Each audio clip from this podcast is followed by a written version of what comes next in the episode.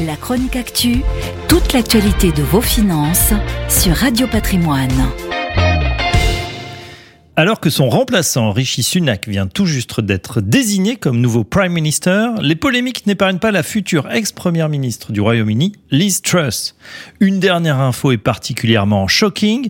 Malgré son mandat exceptionnellement court de 44 jours en poste, elle peut prétendre, selon la loi britannique, à une indemnité de 115 000 livres sterling, soit 130 000 euros par an à vie. Cette mesure mise en place après la démission de Margaret Thatcher en 1990 profite à tous les ex-chefs de gouvernement qui restent actifs dans la vie publique afin de couvrir leurs frais. Si Tony Blair a perçu la somme entière, Gordon Brown et David Cameron sont proches du plafond, tandis que Theresa May, elle, n'en a réclamé que la moitié pour l'instant. Le chiffre n'est pas encore connu pour Boris Johnson, mais si elle le décide, Liz peut en effet réclamer cette somme. Au vu de la durée de son mandat exceptionnellement courte et surtout face à la situation économique actuelle de l'Angleterre, assommée par les hausses de prix et l'inflation galopante, de nombreux opposants et leaders syndicaux entendent que Listrus renonce à cette indemnité.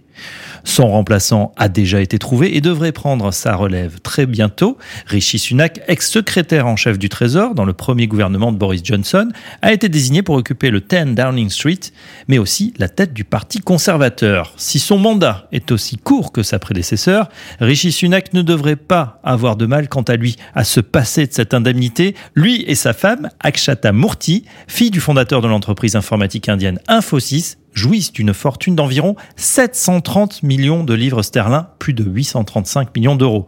Les tabloïds ont fait le calcul, c'est à peu près le double de la fortune estimée du roi Charles III et de Camilla, reine consort, qui se situe entre 300 et 350 millions de livres sterling.